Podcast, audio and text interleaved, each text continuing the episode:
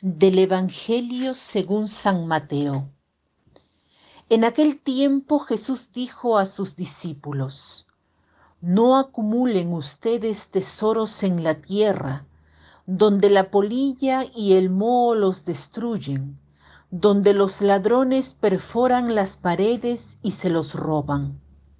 Más bien acumulen tesoros en el cielo, donde ni la polilla ni el moho los destruyen, ni hay ladrones que perforen las paredes y se los roben. Porque donde está tu tesoro, ahí también está tu corazón. Hoy el Evangelio nos quiere ver libres de la esclavitud del acumular, de la esclavitud del dinero, de la esclavitud de los bienes terrenos quiere que tengamos un corazón libre para amar. Nos dice expresamente que no acumulemos tesoros sobre la tierra. Nos manda que no seamos ávidos, porque la acumulación se da cuando los bienes no parecen jamás suficientes y por lo tanto se quiere siempre más. La acumulación es propia de la avidez, de la avaricia. La avidez es el deseo desordenado de bienes terrenos, justamente porque no se tiene un concepto exacto sobre qué son esos bienes.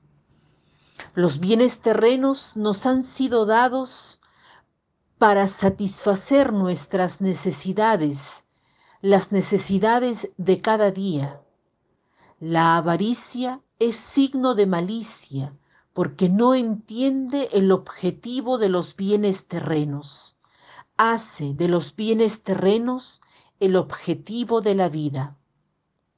La avaricia que nos hace que nos equivoquemos en distintos modos, sobre todo porque nos hace ver los bienes terrenos como el objetivo de nuestra vida nos lleva a adquirir los bienes terrenos muchas veces deshonestamente, con detrimento de los derechos de los otros.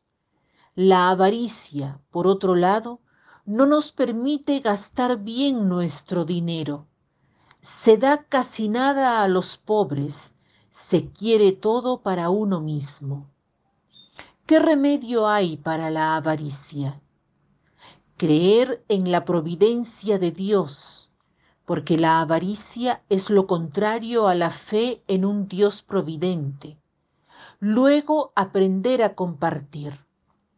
Este es el modo de remediar este vicio capital.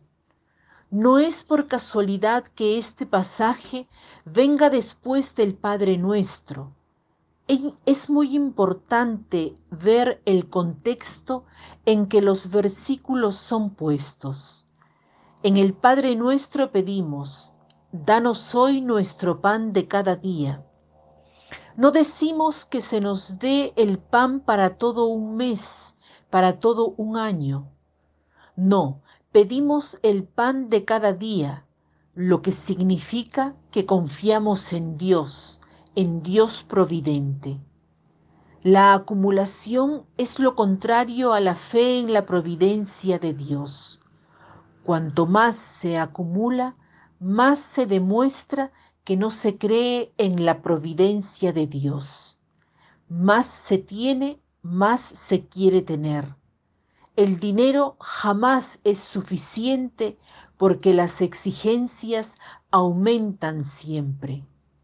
Generalmente las personas ricas son las que dicen que les falta el dinero porque las exigencias son cada vez mayores y no se dan ni siquiera cuenta.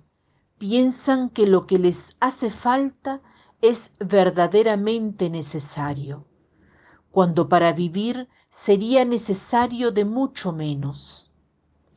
Pidamos al Señor el desapegarnos de los bienes terrenos, aprendiendo a ser más generosos. Hoy demos algo a alguien, tal vez algo útil, tal vez a un grupo que se dedica a los pobres o a la evangelización, o bien a alguien que está en necesidad, a los refugiados. Hoy es la jornada de los refugiados. En suma, cada uno busque desprenderse de los bienes con generosidad, donando. Para concluir, cito una frase de Shakespeare que dice así, se sufre mucho por lo poco que nos falta y se goza poco de lo mucho que tenemos. Se sufre mucho por lo poco que nos falta y se goza poco de lo mucho que tenemos. Que tengan un lindo día.